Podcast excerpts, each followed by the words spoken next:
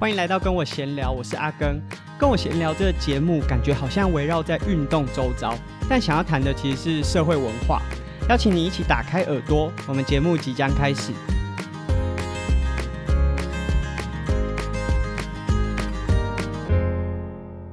该上工的都上工了，该开学的也开学了。不知道大家有没有适应这个正常上班上课的节奏？在前面。年假结束啊，我们马上就是马不停蹄的就开始一系列的工作。首先是在农历年假一结束，我们在垦丁就举办这 exterra 三天两夜的训练营。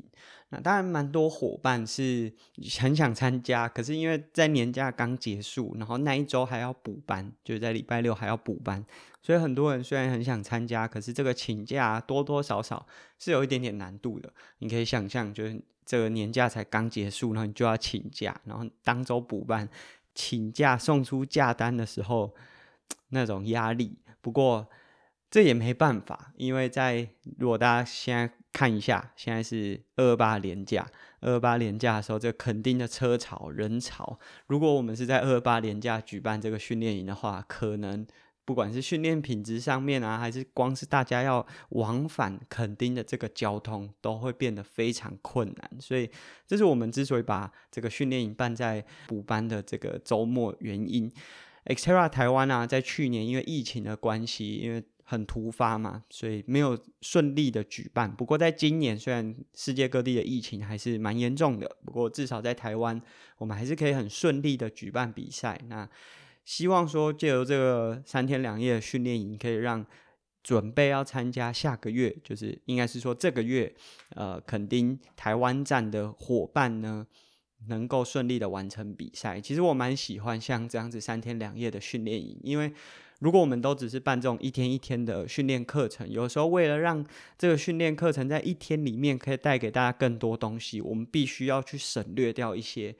可能不是这么直接对骑乘表现啊，或者是运动表现有直接影响的课程内容，但这些课程内容却又是一些很关键的元素。就是假设你不知道这些课程内容的时候，你在准备比赛的时候，这个逻辑可能就会少一块。那这一块虽然它对你骑一趟登山车或是跑一趟越野跑不会有绝对的影响，可是。就会觉得好像缺了什么。那在这样子三天两夜的这个训练营里面，我们就可以花比较多的时间。例如说，我们循序渐进，就第一天拆解，把路段拆解，把动作拆解，然后第二天骑一个连续的，第三天把三项把它串在一起。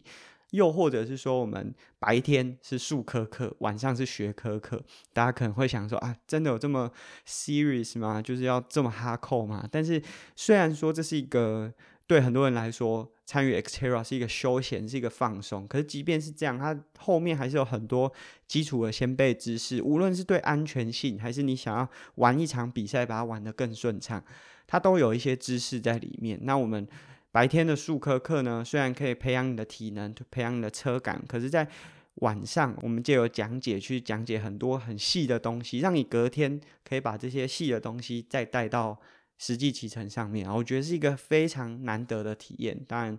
未来如果大家有机会的话，还蛮推荐大家。我觉得，即便你不是要参加 XTERRA 这样子的赛事，就借由这样子的方式，你也可以知道说，哦，原来还有这么多玩法，然后肯定有这么多美丽的地方，不是只有垦丁大街或是海边，就这样。那我觉得这是 XTERRA 训练营很有趣的地方，很推荐大家。未来如果有开，我们还不知道什么时候会开，再开下一次。不过有开的话，欢迎大家可以来。那这是我们年假一结束，马上隔天，就是我们就中间隔一天就到垦丁，然后开始这个训练营的筹备。接下来还有很多，因为三月底是赛事，中间我们有训练课、约骑，然后各式各样的活动，大家也都可以参与看看。另外一件蛮有趣的事情，就是阿根的 Podcast，还有包含我跟志强的 Try to Go 三项玩不玩，我们都把 Hosting 呢。从原本的三岸移到了 First Story。以前我一开始选择三岸的原因啊，是因为三岸在行销上面或者在做一些活动是蛮积极的。虽然这些行销或者是活动对我的节目来说或许没有直接的影响，因为我的节目说真的真的很小，然后运动又是一个比较小众的区块。就是相对于其他什么理财啊、其他议题来说，但是当他开始宣传之后，其实可以带很多原本不听 Podcast 的听众哦，进入到 Podcast 这个圈子。那当然，他们就更有机会可以听到我们的节目。所以，这是我当初选择呃三行的原因。那为什么会搬家到 First Story 呢？详细的内容我就不讲了，但是实际的原因是我比较支持 First Story 他们在经营上面的一些理念。那这样子的理念，其实我觉得是需要不断的有更多人支持，那他们就有办法更长远的做下去。然后，First Story 其实它有一个功能哦，其实我从以前就有在用，只是因为以前的后台不是在 First Story 上面，所以在使用上面，呃，我自己一直都没有就是实际进来看，所以我一直是要大概今年年初吧，就是回到后台的时候才发现，哎，原来有好多人就是默默的支持阿根的节目。First Story 有一个就是节目赞助的平台，就是你可以借由这个平台，包含我们下面的连接都有，你就可以支持，不管是小额，当然你要大额的话，我们会很感谢。那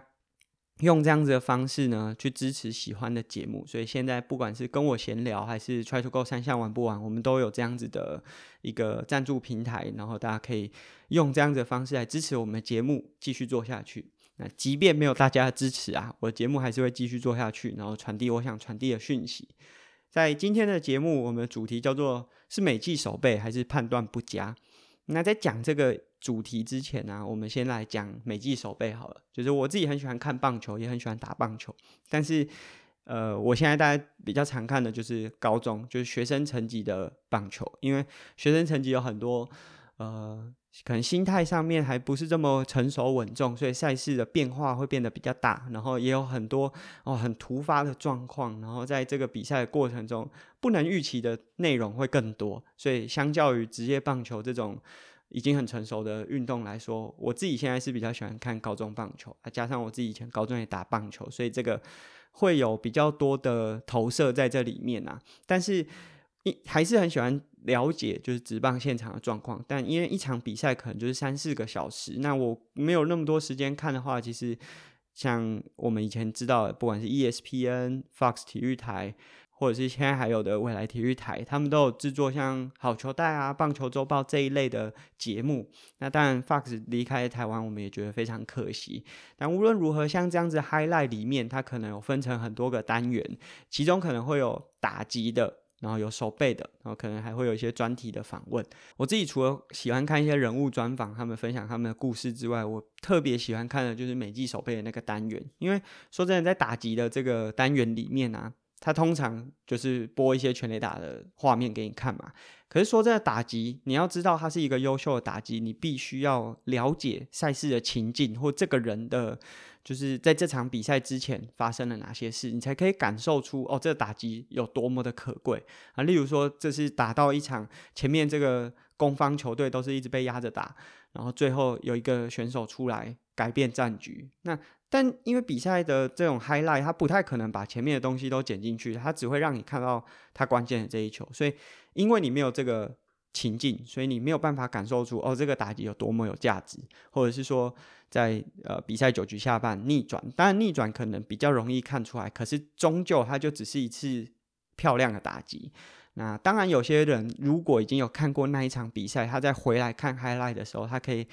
重新回味啊当时这个精彩的战况。可是如果你没有看比赛的话，光是一球的 highlight，说真的，我觉得那个感觉没有那么有趣啊。然后你没有办法感受出真正棒球比赛的乐趣，你只是感觉出来他。打得很漂亮，这样子。但美技守备，我觉得我很喜欢看的一个原因，就是无论这个战局是怎么样，你还是可以感受到哦，这个守备球员，无论是内野他扑接啊，还是说他接到球之后用不可思议的角度传球出去，你可以感受出他的协调性，他的。运动表现能力啊，或者是外野啊，在做呃全垒打墙前跳起来接杀、长传等等的，这些都是你不用知道比赛的战局，你也知道这个选手哦做出很漂亮的美技守备。那当然，刚才讲到外野这个守备，我印象最深刻的是铃木一朗，因为他也是我最喜欢的球员，所以他大部分这种呃非常经典的守备动作，无论是跳在全垒打墙上面接杀，还是回传本垒这种，我都。可以印象深刻，甚至是他对哪一队这这些都还可以记起来。那当然也有一个原因，是因为我以前也是守外野，当然我的脚程或者是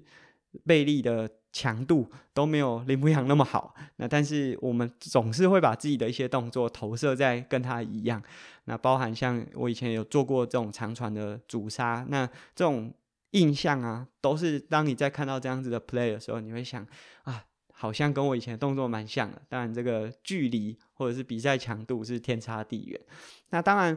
我觉得林牧阳有一个非常特殊的几个就是手背动作，这些动作看起来都不是真正美技，但是他帮球队建立非常大的功劳。就例如说，有好几次，这已经不是只有一次了，就是球打到外野很深远的地方，那其实林牧阳已经接不到这颗球，但是他利用假动作。假装好像会接杀，所以跑者呢，例如说二垒的跑者就被骗了，他就没有办法跑回这一分。那如果是比较没有在打棒球的呃观众，他可能会想说啊，这跑者怎么那么容易就被骗？可是其实我们在垒上跑垒的逻辑是这样子的：就当这个球打出去，我们其实光听声音或是它飞出去的这个仰角，我就会知道说，哦，这球会飞大概多远啊？会是深远的还是近的？那如果假设我站在二垒，然后现在，例如说是一出局，那我可能就会跑到呃二垒和三垒中间，可能三分之二的地方，就是已经靠近三垒，就是一打出去我就先往那个方向跑，就是缩短我往本垒的距离。接下来我们才会去看球真正的落点，但通常因为你会先跑嘛，所以你回头去看的时候，你找不到。你没没有办法马上找到球的位置，所以你都会去看那个守备球员的动作。那假设他接到这个球，那我们当然就是要回垒。那假设他没接到，我们就是可以跑回来得一分。林牧阳做出这样子的假动作，他做出好像要接到的动作，那跑垒员就会以为啊，这颗球就真的会被接到，所以他就会往回，就是往二垒的方向跑。因为如果真的被接到，他还一直冲，那就会被双杀嘛。所以这是。跑垒员的一些判断的方式，那林牧阳因为做出这个假动作，让原本可以轻松跑回来的跑者以为球会被接杀，所以他可能就要回到二垒，然后球落地之后才开始跑，所以这分就跑不回来。这当然在动作上面啊，不像我们刚才讲这种长传或者是接一颗好像快要出全垒打大墙的球这么来的美技，可是它价值说不定是超过的，因为。大家可以想象，就是大联盟的球队花了那么多钱找球员来打比赛，最简单的评估这个选手的能力，就是他可以打几分进来，打几支全垒打，或者是投手可以拿下几胜，然后失分可以压在多少。那其实这些拆解下来，就是你一场比赛可能要丢，不能丢超过三分啊，或者是你一个打者一年要有多少打点，就是你最后会用这个分数去算。那像林牧阳他做出这样的动作，他可能就帮这场比赛。省下了，例如说省下一分，甚至它可以让这个危机不会再扩大，这个价值其实是非常大的，甚至比一次的美技守备还要再更大。当然，即便像林牧阳这样的球员，还是会被很多人质疑。例如说，呃，他在生涯其中一个阶段就被不管是球迷还是球队的球员质疑说，他都不扑球。扑球就是有点像我们在跑，就是一垒到二垒的时候，有的人会做头部滑垒这样子的动作，呃，用这样子的方式呢，从外野接到一颗好像本来要落地的球，然后让这个原本是安打球变成是出局。有些球员或者是球迷会质疑说啊，林牧阳都不做这样子的动作，是为了他个人的生涯，然后让他不会降低这种受伤的风险，但他却没有为了球队去守下这一颗球。当然，在当时的那些时间点啊，这些论点好像都可以成立。可是，当你就是从他现在已经退休回去看他以前做的所有的准备，你可以发现，他不扑球，可能是因为他都比别人更容易提早来到球的落点，所以他可以接到的球，一定都不需要做出这么冒险的动作。他没有办法接到的球，一定就是他已经确认这颗球没有办法接到。这个就是我们今天主题讲的，到底是美技守备还是判断不佳？我们其实常常看到很多的球员做出很多美技守备，就扑接啊，或者是滑接啊，我们会认为说这是一个美技守备，但有没有可能这是因为他在第一时间判断球的落点也好，或者是他对这个守备的动作做的第一时间的第一步是错误的？导致他在最后为了接这颗球的时候，需要做出相对冒险的动作，才能把这颗球接进手套。其实我觉得在生活当中也有非常多时间是像这样子的。我们常常会看到有些人说：“哎，这个人他的临场反应很好，呃，常常有一些突发状况呢，他都可以迎刃而解。”但究竟是他有很好的临场表现，他的反应很快，他的脑筋动得很快，还是说他在初始准备这件事情的时候就准备得不够周全啊？例如说，我们有时候在外面办活动，有些人很厉害的，可以在呃。可能硬体设备不是这么好的状况下，诶，找到一个替代方案去解决当下遇到一些窘境。可是当我们仔细去想的时候，其实这些突发状况是可以被克服的。他如果提前更早的去准备，把详细的内容都准备好的话，那他也许就不需要在现场。做出这样子临时的反应，那我觉得到底要怎么样让自己判断得更良好，或者是这个思考更深思熟虑，这是需要训练的。那我觉得今天想要讲的是另外一个部分，就是我们自己有的时候也会因为别人对我们的称赞而以为自己好像做得很好，但其实或许某些时候我们可以做得更好，但是这些更好呢，不一定会被夸赞，因为假设我。所有东西都准备得很齐全，那到现场也不会有任何突发状况的时候，大家就不会发现到说，哦，你前期准备的这些东西是很周全的。所以我觉得这两者之间呢、啊，它是有很奇怪的一个感觉，就是我们有的时候会看到最终结果，然后去认定说，诶，这个人有很好的及时处理能力，却忽视了他前期准备的那些东西。那我觉得一来，如果作为当事人，我们应该要去强化前期准备的那些事情。那作为观察者，就是我们真的在观察别人在做一些事情的时候，不要光是只看他临场的反应，然后去思考说，为什么这些状况会发生？为什么这些状况出现了？是不是有可能在前期有更好的方式，减少我们真的到事情发生的当时，可能产生了更多的危机？这些危机如果是可以被避免，不需要利用这些临场反应的时候，那我们就应该在前期把它处理完。像林牧阳，大家或许会觉得说啊，他不扑球跟那些扑下去然后做出很精彩手背的选手比起来，他好像是在保护自己。可是如果我们仔细去看他在赛前所做的研究，这些研究可能包含在外野研究这个今天的风向，或是草皮的长短去研究。球会滚动的速度等等的，甚至是太阳光线会不会造成他守备时的一些影响，这些他都已经在他来到球场前就已经做了这些功课，所以以至于看起来好像是不扑球，可是实际上他是比别人更早来到球的落点去等这颗球，然后能够顺利的接到它。所以呢，今天其实想要讲的就是这个美技守备是一个很表象，很能够马上你用眼睛直观的就判断得出来。诶，这个人做的这件事情哦，好像很华丽，然后做出来的表现，诶，马上就可以被周遭的人称赞。可是有可能他做的这个表现是为了弥补他前面所做的判断不佳。